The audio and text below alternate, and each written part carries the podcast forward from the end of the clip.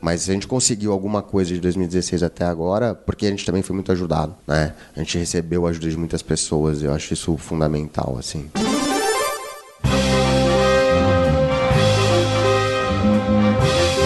Eu sou Paulo Silveira Eu sou Rodrigo Dantas. e esse é o Like a Voz.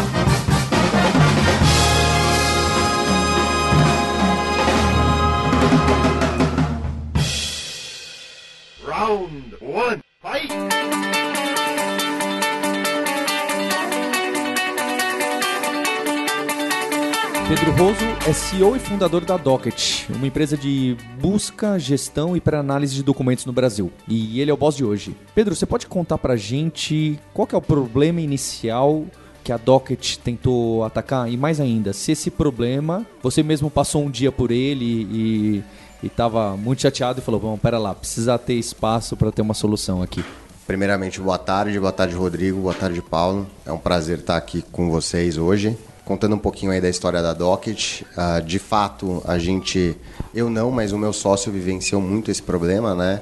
Que é o Flávio, hoje ele é responsável pelo time de operações.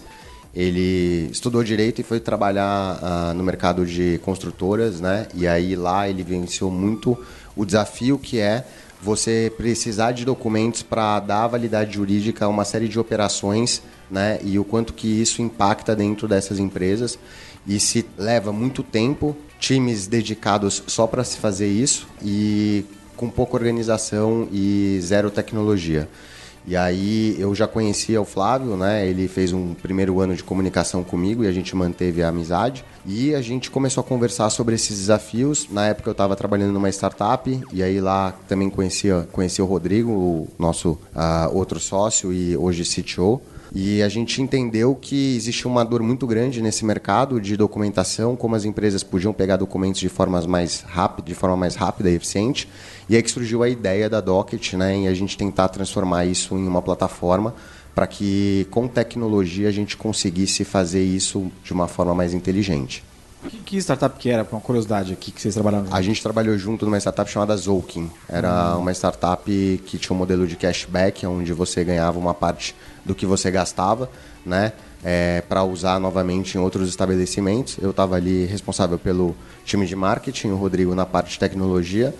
E numa conversa informal, contando um pouco dessa dor que eu vivenciei conversando com o meu outro amigo, que era o Flávio, a gente viu como que tecnologia podia ajudar nisso. E aí a gente, em 2016, a gente resolveu fazer um MVP, né? E colocamos no ar ah, uma plataforma, no começo era um e-commerce, onde a gente vendia a segunda via de alguns documentos.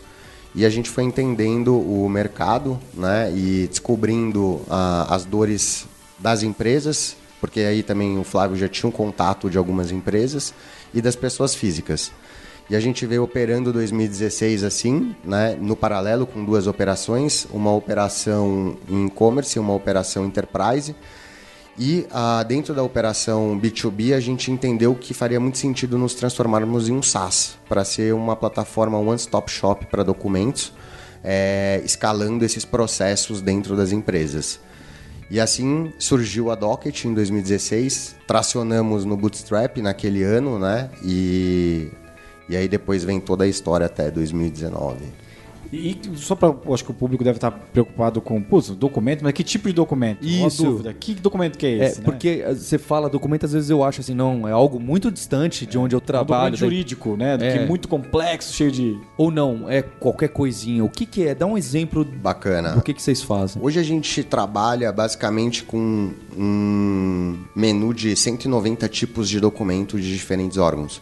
Então imagina que a gente atua como um despachante, entre aspas, com tecnologia. Aí a gente está falando desde documentos forenses, documentos estaduais, municipais, Secretaria da Fazenda, Junta Comercial, Cartório, tabelionatos, IBAMA, INCRA, uma série de documentos necessários para que se fechem contratos hoje no Brasil ou que se permita que times de compliance e regularização tenham essa documentação atualizada para efeito de auditoria. Acho que são esses os exemplos que a gente consegue trazer, desde um documento da junta comercial até uma CND federal para ver se existe alguma pendência, Vou vender, eu vou vender um apartamento, eu posso. uma matrícula, uma certidão de nascimento, protesto, certidões do TJ, do TRT, do TSE, tudo que envolve documentos para formalizar operações. A gente tem uma complexidade jurídica no Brasil, acho que isso não é uma novidade para ninguém e, isso sustenta um sistema muito consolidado e isso é importante, acho, para validar operações, né? E a questão era ter como buscar essa documentação de forma mais eficiente, né? Então as empresas que precisam coletar esses documentos para fechar um negócio ou manter-se regular, né? Elas não tinham know-how ou até tinham, mas faltava e acho que a construção é essa, né? Como a gente consegue trazer tecnologia para ajudar as empresas, porque acho que o nível de complexidade a gente gosta de comparar muito com contabilidade. Não é o teu business, mas você precisa ter times muito grandes de contabilidade para entender sobre contabilidade e documentação é um pouco parecido com isso. E aí quanto que a gente consegue ser transformador e agregar valor né, em algo que aquilo que a empresa não tem que destacar um back office de X número de pessoas para ficar cuidando e ser muito especialista nisso.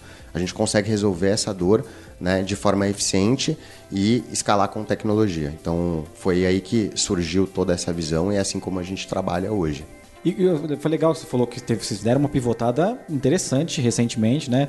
Quando você, o, Flávio e o Rodrigo montaram lá, vocês tinham obviamente um foco em B2C.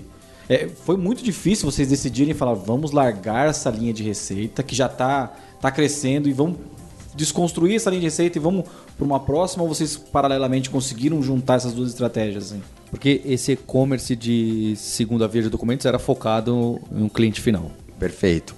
É, eu acho que ele foi o nosso MVP ali, né? E a gente não, não tinha esse plano de, de se desvencilhar. É, e tem muita coisa, startup acho que é isso, né? Cada dia parece às vezes um ano, a gente vai aprendendo muito durante o processo. A gente chegou em 2018 rodando essas duas operações né, em paralelo, com linhas de receitas boas, né? Porém, era uma questão de foco. E aí a gente estava num momento de já ter passado por algumas rodadas de investimento, inclusive investimento anjo, o próprio Paulo, passamos, uh, fomos investidos pela Canary, pela OneVC, depois pela Kazek Ventures. E a gente entendeu que naquele momento o foco era muito importante porque é, basicamente são operações muito diferentes. Né? A gente está falando de uma luta ali por, por CAC né? no e-commerce e um ticket médio bem mais baixo e você tem estratégia de, de SEO e, e AdWords né? e um, um CS, um time de CS de pós-venda. E aí você tem uma venda mais complexa para empresas, né? onde o ciclo de fechamento ele é um pouco maior. Então, como que a gente conseguiria rodar duas operações simultaneamente, aumentando o time? E aí a gente sentou e aí é, foi uma decisão, acho que planejada. Difícil sempre é, porque você tem todo um carinho pela construção de marca e, e você tem um relacionamento diferente né, é, com o teu, teu público final. Mas foi muito consciente. Acho que foi parte do aprendizado, né, de que não devemos focar muito no nosso conceito, onde a gente se propõe fazer muito bem feito uma dessas duas operações, a gente acabou optando pelo, pelo B2B. Então, acho que esse foi o grande aprendizado. O que, que, você acha que foi o momento mais difícil até agora né, em relação à decisão, em relação à empresa? O que, que foi difícil para a Docket? Eu acho que, claro, você já citou um, um, exemplo que eu, eu gosto muito do exemplo de vocês, desse de tinha o B2C, tinha atração, era um business legal, mas enxergaram que, poxa, pera lá, no, no B2B com as empresas existe um, um problema ainda maior, é mais fácil de eu lidar e encontrar clientes grandes do que é, no B2C matando um pequeno por vez. Mas vem mais alguma coisa na cabeça? Eu, é, eu acho que para cada momento, né? A gente surgiu em 2016 e, e se tivesse que colocar isso em anos, acho que para cada momento você passa por fases e desafios diferentes, né? Então, por exemplo, em 2016 a gente veio totalmente sem investimento, né? Totalmente no bootstrap e aí Uh, começa a entrar um volume de, de, de, pedidos e clientes que você não está preparado para lidar e você tem que crescer com um time e você não tem. É, está comprando notebook de segunda mão e instalando a impressora e indo numa loja de, é assim de, de, material e aí você tem uma preocupação com o escritório, que você estava numa salinha de 11 metros quadrados, depois tem que ir para uma de 90 e não tem cadeira. É, e aí você tem decisões muito rápidas a serem tomadas naquele momento e a preocupação maior é como a gente suporta um crescimento desse, né? Então, por questão de timing, acho que ajuda né, nessas tomadas de decisão e colocar a mão na massa e tentar coletar as melhores informações num curto espaço de tempo para que você tome uma decisão mais correta né, sem ter um tempo de planejamento longo sobre determinados aspectos. No, em 2016 foi isso, né, como a gente estrutura esse crescimento. Depois, em 2017, no começo do ano, a gente captou uma rodada e aí o principal desafio era escalar com um time. Então, a gente já tinha saído ali do time de nove pessoas, a gente começou a montar um time que no final de 2017 já tinha ido para 40 pessoas, 50 pessoas. E aí, como que você começa a delegar algumas responsabilidades e, e já falar de cultura, né? Então, quando a gente tinha 20 pessoas no time, a gente trouxe hoje a nossa líder de RH é, para já ajudar em RS, recrutamento e seleção e, e, passar tudo aquilo que a gente acreditava em termos de cultura para uma equipe jovem, né? A gente vem de mercado e a gente tinha uma ideia muito clara do que nós gostaríamos de ter como cultura é, na Docket. A gente se baseia muito em Jim Collins e, e dá essa questão da autonomia, mas com foco e primeiro quem, depois para onde, né? É, então, acho que os principais desafios de 2017 era escalar e fazer que transbordasse essa cultura para as pessoas que estavam chegando. E aí, ao mesmo tempo, crescer com receita. A gente sabia que era um ano muito importante tracionar em vendas, né? Em 2018, acho que a gente manteve, né? E aí fomos para um outro patamar onde em 2018 a gente teve que tomar uma decisão de encerrar uma unidade de negócio, vamos dizer assim. É, e aí a gente dobrou o tamanho do time. E aí os desafios foram outros, né? Foi você desenvolver liderança, você delegar cada vez mais responsabilidades. A gente foi um ano, em 2018 a gente foi acelerado pelo, fomos, passamos no Google Launchpad, aí você recebeu uma mentoria. Depois a gente foi eleita a quarta melhor startup para se trabalhar no LinkedIn. É, e a gente fez muita questão de constantemente é, trazer gente boa para o time, é, garantir que a execução dos projetos fosse mantida, que a linha de receita continuasse, é, de faturamento continuasse crescendo e que as pessoas que estivessem chegando respirassem os mesmos propósitos e valores que a gente carregava. Acho que 2018 foi um ano muito complexo em relação a isso, onde a gente aprendeu muita coisa, porque a, o crescimento da empresa em número de pessoas foi muito grande e a gente teve acho que N desafios: gestão de projetos, é, estruturação de vendas, é, desenvolvimento e recrutamento de pessoas. Então não teve acho que um grande, acho que cada ano que a gente passa a gente vai se deparando com desafios é, e é um pouco do que é até o clichê da resiliência, né? Eu acho que a questão de você, como você lida com isso é a sua capacidade né, e a sua resiliência para lidar. Então tivemos vários aí. Isso é uma, uma história recente, né? 2016, né? Eu vi que você falou foi de 9 para 40. E qual o tamanho do time hoje? É, é e, e, e, assim, se puder falar um pouco mais sobre quantidade de clientes, como é, qual que tipo de cliente contrata o seu, seu serviço? Quantidade de documentos. Sim, é, hoje a gente está com um time de 110 pessoas, mas estamos contratando, né? A gente tem de mais de 29 posições em aberto e a gente está no momento de escalada, então a, o foco esse ano é a lapidação dos produtos, né? E é a, conquistar esse mercado. Os nossos clientes hoje são clientes enterprise, a gente tem uma base de mais ou menos 30 clientes enterprise, né? são ticket médios elevados, a gente tem um ciclo de, de venda um pouco mais extenso, então a gente trabalha constantemente na redução desse ciclo de venda. A gente hoje faz uma média entre 8 a 10 mil documentos entregues por mês. Acho que basicamente é isso. A, a gente, nosso modelo de negócio é um SaaS, né? Como eu falei, a gente opera no, no, no modelo B2B SaaS, onde é um SaaS um pouco diferente, né? A gente costuma falar, porque a gente só cobra por documento entregue. E aí a gente tem toda a parte de fechamento e depois ativação do cliente. Mas é, a gente não tem um custo de implementação, nós não cobramos por número de usuários. Aquela demanda sobre documentação ela já está ali na mesa. A gente sabe que a gente atuando com o cliente, a gente reduz em até 80% do prazo na hora de se obter essa documentação.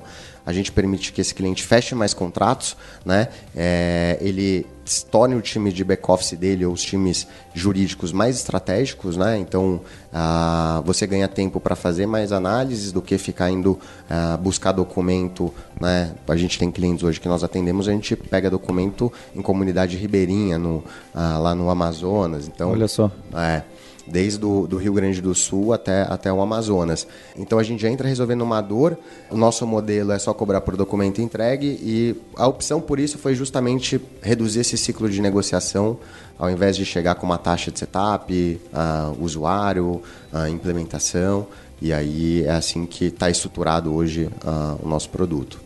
Pedro, imagino que sem uma gestão de documentos como a Doc te oferece e outras empresas talvez devam oferecer. Como que era isso? Era feito antes e qual que é a vantagem dele centralizar tudo ali? O que, que aparece? O que, que a tecnologia traz para gestão e pré-análise de documentos? Bacana, Paulo. O que a gente tem hoje, o que a gente conversando e entendendo cada vez mais os nossos clientes é que, como eles operavam, você precisa de um jogo de documentos para fazer uma regularização ou para fazer uma auditoria, né, ou para apresentar para o departamento lá é, fiscal, regulatório, né, ou para fazer uma operação de crédito garantia imobiliária, né, e aí tinha um pool de documentos necessários para você é, entregar. E aí saía alguém do time buscando o documento no Brasil inteiro, né, dependendo de onde estavam localizados as pessoas ou, o imóvel, e aí ele recebia todos esses documentos por e-mail, fazia um checklist no Excel, controlava tudo por ali, aí às vezes precisava contratar alguém lá na ponta, isso vinha tudo errado, e aí depois disso ele colocava no CRM dele e guardava numa pastinha, né? A, a gente entra...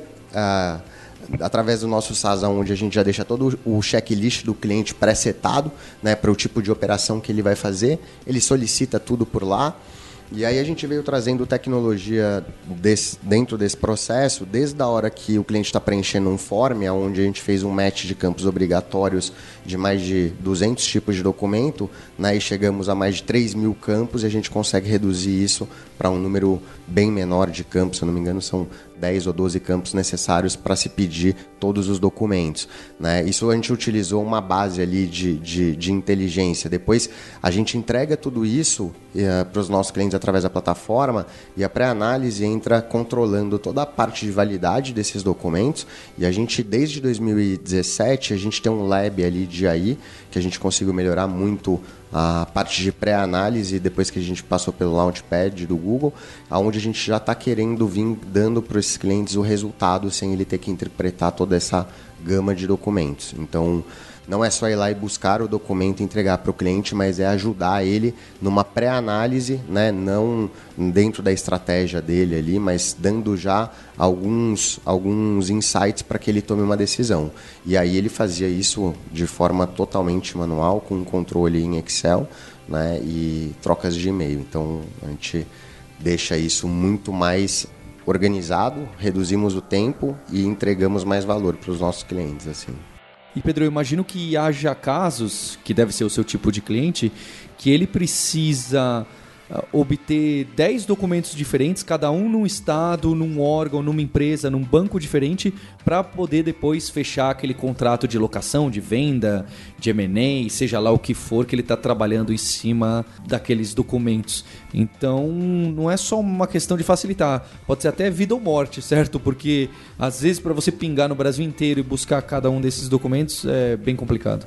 É, com certeza, Paulo. A gente tem muitos casos assim, aonde você tem que permear por diferentes instituições para compor aquele checklist documento. Então, num caso de uma due diligence, por exemplo, num processo de M&A, né, onde você tem algumas, alguns CNPJs, alguns 15 CNPJs envolvidos e todos os sócios desses CNPJs em localidades diferentes, com comunhões de bens diferentes, Nossa e você senhora, precisa, cara. desde cônjuge, levantar todo o histórico, porque isso tem um impacto na hora de você fazer um M&A, e depois todas as CNDs de todos os CNPJs, né, é, espalhados pelo Brasil inteiro. Então, como você escala isso, né, indo atrás de cada um desses documentos, né, em diferentes locais, né, e aí que a gente entra organizando e entendendo que não faz sentido uma empresa ter que desenvolver uma estrutura para conseguir entregar isso e isso não ser o business dela. Esse é o nosso business. Ir atrás de toda essa documentação no Brasil inteiro, em diferentes setores e segmentos, é o que a gente faz. Tem muito caso do agro também, né? A gente tem um portfólio bem legal de agronegócio.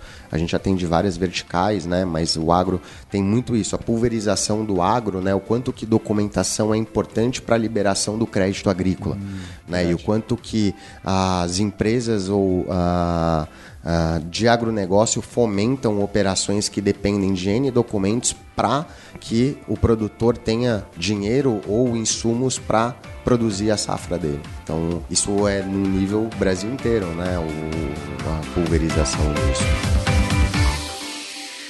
Round two, fight!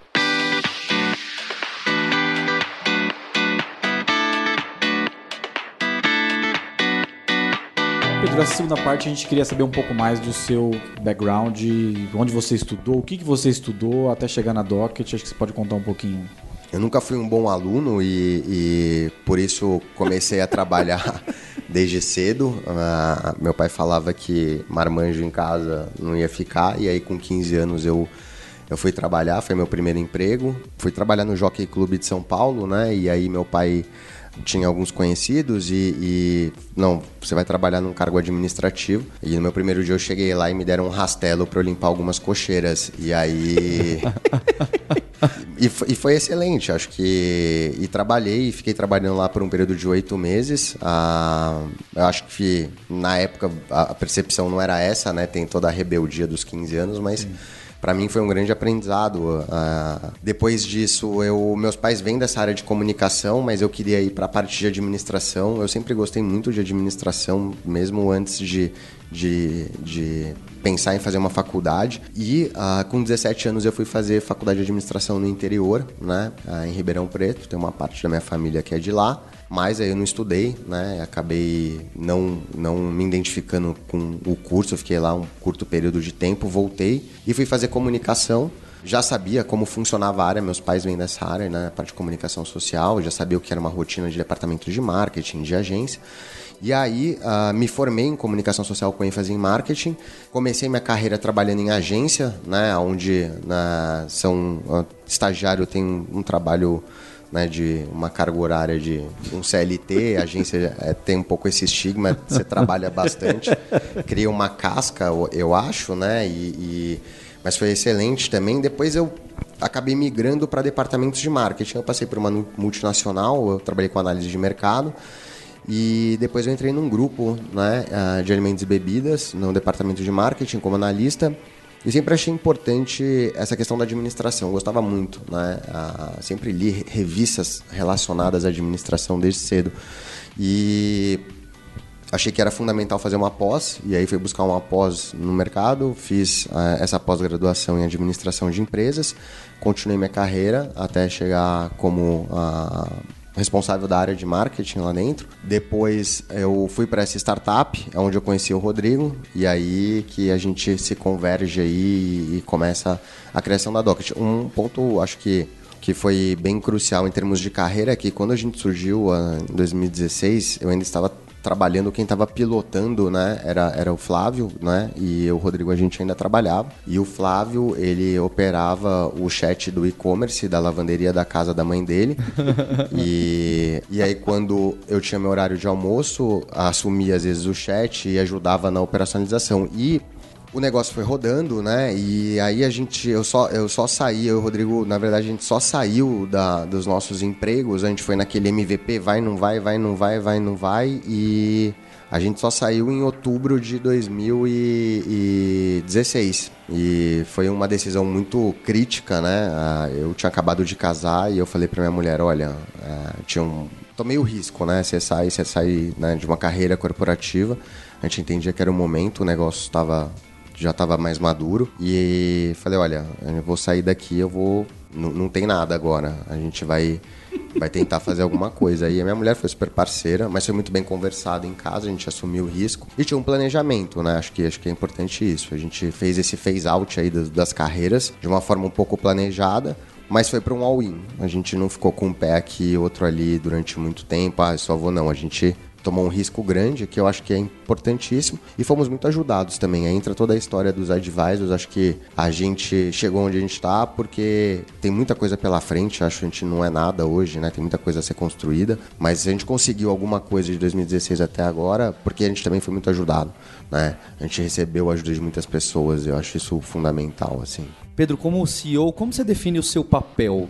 O que que você faz? Eu acho que essa posição é bem forte, né? Acho que essa, esse nome, né, CEO, né? E para quem começou e a gente não tem muito esse esse ego em nome de cargos, nós três acho que se precisar ir ali uh, bater, uh, enfim, um martelo em um assunto pequeno, a gente vai. Se precisar tirar a segunda uh, via de um documento, segunda via, a gente tira e eu acho que se pegar um rastelo para ir, né, também. Se precisar dar um pitaco na na, parte um do outro, a gente permeia muito assim. Acho que o meu papel hoje é entender as partes que são cruciais para que a gente atinja os nossos objetivos e aí estar tá alinhado em fazer e trabalhar em cima dessa execução, né? Eu acho que antes de qualquer coisa, é alocar o tempo onde a gente está precisando de maior execução para que a gente atinja os nossos objetivos. Né? Então, no começo é olhando uma parte mais, mais administrativa, mais financeira, né?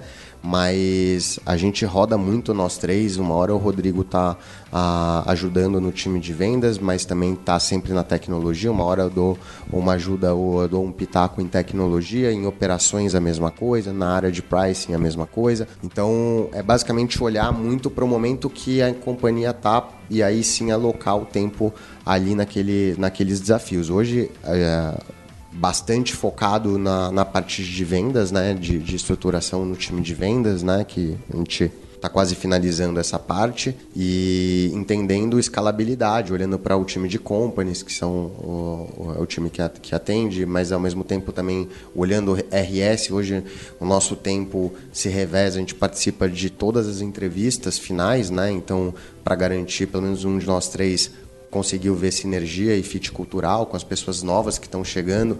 É um trabalho forte de desenvolvimento também das pessoas, de feedback, de trabalhar pontos a melhorar, de passar a nossa visão, né, para que a gente consiga escalar tentando manter os nossos valores. Então, basicamente é assim que está estruturado hoje. Né? Eu tenho os meus uh, os times que eu estou mais à frente. A gente começou a trabalhar com os OKRs, então a gente também trabalha muito olhando alguns indicadores toda semana né? A gente foi engraçado isso. Esse ano a gente adotou uma visibilidade de ano diferente, né? Que a gente, o a gente fez as contas, o ano tem 50 semanas. E aí, quando você pensa dessa forma, o senso de urgência aumenta muito, porque cada semana a gente entra na, numa semana a menos aí, né? Se você dividir isso por sprints ainda é mais desesperador, né? Porque uma sprint lá tem duas semanas, você fala, só tem 25 semanas para entregar. então o tempo é olhando muito os indicadores, principalmente da, da da área de growth hoje, responsável pelo crescimento da, da Docket. Então, estou percebendo que você não tem uma rotina muito, muito de acordo tal, tal hora, faço tal isso. Você tem essa rotina? Não, essa rotina eu tenho, acho que é super importante. É, basicamente, eu acordo por volta das 7 horas da manhã, entre 8 e 8 e meia eu já estou no escritório. Né? É, eu já deixo toda uma parte da manhã ali para algumas conversas com times e, e e-mail, né? e depois na parte da tarde mais focado nos times que eu estou à frente, né? Então, basicamente, acompanhar reuniões, ou ver o CRM, ver como é que estão os números, uh, fazer algumas reuniões pontuais com alguns outros times também. Saio do escritório por volta de 8 e meia, 9 horas, aí acho super importante uma coisa que a gente preza muito é fazer um esporte, porque tem que ter uma válvulazinha de escape aí, então eu saio de do trabalho, vou praticar um esporte, chego em casa, converso com a minha esposa, saio com o meu cachorro e aí entre 10 e 11 horas da noite é a hora que eu tô lendo um livro e aí a gente, como começou a trabalhar com OKRs, a gente colocou os nossos OKRs pessoais, então é ler um livro a cada 45 dias, então seguir um pouco os OKRs ali.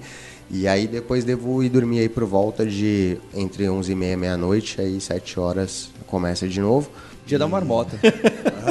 Dia da Marmota. Dia da Marmota, aquele filme que tudo se repete. É, é o feitiço do tempo também. Tem o feitiço do tempo também. Ah, é, é o nome em português. É, é, engraçado isso, porque rotina é uma coisa que eu gosto. Eu gosto, assim. Uh, eu não sou um uma pessoa que fica frustrada se o meu dia sair da rotina. Tem muitas vezes que a gente não consegue sair. Muitas vezes que a gente não consegue sair do escritório nove, às vezes tem que ficar lá até um pouco mais tarde, tá resolvendo. Mas eu acho que é importante, assim, uma coisa que eu sempre. Eu sou um, um cara que zero inbox, assim, eu não durmo com o inbox cheio, né? É, Turma eu, do zero inbox eu, também. Eu também, assim, ontem mesmo, né? Tava, ontem eu disparei 30 e-mails, né? Eu peço para ninguém responder, mas. É, e, e, eu não gosto quando respondem. Um hacking de produtividade. É, não precisa é, responder, tá? É, não respondam, mas eu, não, eu tenho pavor, assim, em assuntos pendentes, né? Uso o Todoist constantemente, tá dividido por time, com o que é backlog, o que é to-do e quais são os projetos prioritários de cada time da companhia, né? Então, é sempre fazendo um check-up disso, mas assim, é, não dormir, ter assunto pendente, eu, eu gosto de eliminar geralmente no mesmo dia. E do de domingo também. Meu dia no domingo, é, ele, eu na verdade, minha semana começa domingo, né? Eu não, eu não chego segunda. eu- domingo, entre. A partir das 4 horas da tarde, eu já começo a deixar as coisas da semana organizadas, né? E às vezes preparar alguma coisa, eu já tenho uma ciência da agenda, me preparar para o que vai ter na semana. Já começa esse, esse trabalho domingo. Então, domingo eu uso bastante para isso. E por último, Pedro, quando como vocês estão contratando e tudo mais, eu sempre gosto de saber qual é o perfil de pessoa que vocês buscam, especialmente para liderança, é, como que vocês avaliam as pessoas, o que, que vocês acham interessante para quem vai trabalhar na Docket. Legal, Paulo. Eu acho que fazendo muito, a gente faz muita entrevista, né? E uma coisa que a gente começou a implementar desde o ano passado foi um pouco de visibilidade de plano de carreira e desenvolvimento profissional. Acho que isso é uma coisa que às vezes falta muito, né? É, alinhamento de expectativa, né? E lá é algo que a gente valoriza muito. Então, a gente dá muita autonomia para as pessoas e não é um clichê. A gente é, sabe que cresce e precisa trocar a turbina do avião com o avião voando, então as pessoas têm autonomia para trazerem soluções, para proporem coisas novas, mas a autonomia vem com a questão da autodisciplina, né? Então a gente, a pessoa tem autonomia, mas precisa ter um perfil de autodisciplina, que é sabe o que tem que fazer, né? E sabe lidar com autonomia. Porque essa questão da autonomia é, é algo que a gente tem aprendido bastante. Não é só da autonomia, é como você lida com a autonomia. Então a gente procura pessoas que tenham essa característica, né? Que tenham muita humildade, né? Acho que a gente fala muito isso. Os nossos advisors são pessoas e é, é algo que que a gente carrega humildade para reconhecer os nossos erros. A gente fala nós nós lá a gente mais erra do que acerta. A questão é a proporção disso, né? O, quando o acerto tem que ser muito maior do que todos os erros, é isso que a gente busca. Mas tem um perfil de saber ah, ensinar, mas ter humildade para aprender, né? Para reconhecer, ah, para testar as coisas, é o, né? Falhar rápido, testar rápido. Então tem um pouco disso, desse mindset. Eu acho que Basicamente, se eu te falasse o que está no nosso Culture Code hoje, é essa questão da autonomia, da autodisciplina, capacidade de ensinar e de aprender com as pessoas, liderança, saber desenvolver o time, acho que isso é fundamental. A gente quer que as pessoas cresçam junto com a gente lá, né? Acho que isso é muito importante, fomentar esse desenvolvimento do time. E é isso, acho que esses são é, é o perfil que a gente busca, uma orientação para resultado, porque é importante ter, acho que a gente como startup mesmo tendo recebido investimento, a gente tem que ter uma disciplina constante com os nossos custos e olhando sempre a nossa curva de crescimento. Acho que não tem muito essa visão de a gente é um modelo de negócio que a gente não tem um cash intensive, a gente já entra cobrando dos nossos clientes, então só depende da gente crescer com esse faturamento, né? Acho que tem depende muito do modelo. Não seria justo da minha parte falar, né? mas a gente sabe que tem tem outros modelos de negócio que você precisa tracionar, queimar bastante para depois você trazer receita. Não é o nosso caso. Então a gente não pode ser displicente com a nossa curva de crescimento. Acho que isso faz muito sentido. A gente sempre fala isso. Tem que ter uma orientação, tem que olhar, ver, ver se as coisas deram resultado. É saber medir. Acho que é aquela questão da o que a gente não, não mede, a gente não gerencia. A gente não gosta da palavra gerencia, mas a gente não consegue controlar, vamos dizer assim, né? Então, acho que esses são os valores que as pessoas têm que carregar. Acho que é isso que a gente busca quando a gente faz uma entrevista, quando a gente vai buscar fit cultural com as pessoas novas que estão entrando. Muito bom. Obrigado, Pedro, pela sua vinda. Obrigado, Paulo. Obrigado, Rodrigo. Foi um prazer. E o Pedro foi o nosso entrevistado startupeiro da vez da edição. Da, Ah, é? A Mariana também, né? É verdade, Mariana e o Pedro de startupeiros aí que já tem um tamanho, já estão com problemas bem grandes na cabeça É, para assim, resolver. Quem, quem não conhece, às vezes, puta, não conheço e tal, a gente, é, a gente se impressiona, inclusive, com os índices de crescimento dessas das duas que a gente trouxe, assim, né? É. Quem conhece na prática fala, caramba, né? existe um sinal muito grande que eles vão se tornar uma grande empresa. E eu acho curioso porque como é difícil essas empresas, essas startups que estão focadas no B2B, dar aquela primeira explicação do que, que fazem, porque são serviços tão complexos, eles resolvem problemas tão grandes dentro das empresas que te- tem, cada uma tem seu nicho e, e vende de uma forma diferente e trabalha com um tipo de cliente diferente. Eu fiz uma, uma reflexão com a, com a vinda do Pedro aqui, parecida com o que, o que a gente trouxe com o Edgar Corona, que tinha um negócio muito bem sedimentado, que era um, um Da Smart público- Fit. É, da Smart Fit, na- acho que foi na, na segunda temporada que a gente trouxe, né? Que ele tinha claramente um modelo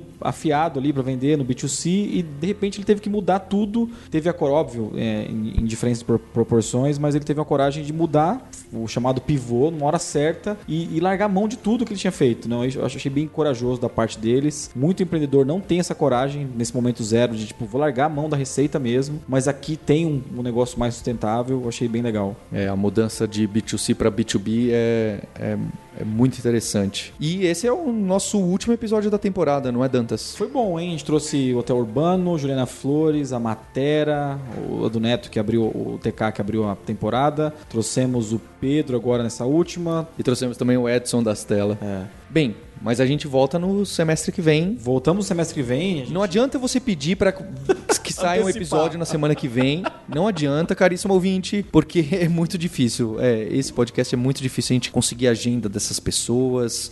É, e eu entendo perfeitamente. É, o, que, o convite que eu faço, a gente montou um grupo no, no, no Facebook exclusivo. Alguns dos entrevistados já estão lá. Então, É assim, é um, um bom momento de você talvez interagir em, em algum momento lá no grupo. Pedir emprego. Pedir, pedir emprego. Mas o mais legal é que a gente recebeu muita sugestão de gente nesses últimos dois, duas temporadas, né? De gente muito boa. E muitas vezes a gente recebe algumas sugestões tão boas que a gente fala, puta, faz sentido trazer nessa temporada. Então, é, acho que é um- uma parte também de engajamento com quem que a gente precisa trazer nas próximas. Fica o convite para todo mundo aí. E o meu nome é Paulo Silveira, eu sou o CEO do grupo Kaelon Alura e o que a gente faz é ajudar as empresas e equipes que estão passando por esse momento da tal da transformação digital para encarar as startups, para encarar as empresas inovadoras e para poder adotar as tecnologias da moda, seja data science, seja agile, squads ou blockchain, de uma maneira contextualizada e que faça sentido, sem ser goela abaixo. Fica o convite para você conhecer o nosso trabalho, que foi certamente muito inspirado nessas entrevistas com os mais de 25 CEOs e líderes de tecnologia de empresas inovadoras para trazer esse conteúdo rico, essa plataforma de aprendizado e reaprendizado. Acesse alura.com.br barra likeaboss para entender um pouco mais de como a gente pode te ajudar nesse momento da tal da transformação digital. Meu nome é Rodrigo Dantas, sou fundador da Vind. A Vind é uma, uma fintech de pagamento que ajuda empresas de serviço a crescer, escalar o, o negócio. A gente tem bastante cliente no modelo SaaS aqui, que é o modelo da,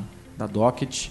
A gente gosta muito desse, desse perfil eh, também, porque são caras que sempre ajudam a gente a melhorar nosso produto. Hoje a gente tem, eh, acho que de quatro, dos 4 mil clientes, mil clientes são no mesmo, mesmo modelo da Docket. E a gente tem uma, uma equipe aqui que gosta bastante de ajudar, inclusive sugerindo melhores integrações, melhores solução financeira. Quem quiser conhecer um pouco mais do nosso trabalho, vai em vind.com.br. E quem trouxe essa quarta temporada junto com a Lura e junto com a Vind foi a HSM Educação Executiva. Então entra lá no site do pessoal da HSM, fica o nosso agradecimento ao Tomás e a toda a equipe por, por essa força, essa divulgação, a ajuda na escolha dos entrevistados e das entrevistadas também. A gente se vê no semestre que vem. Aguardamos vocês no grupo de Facebook.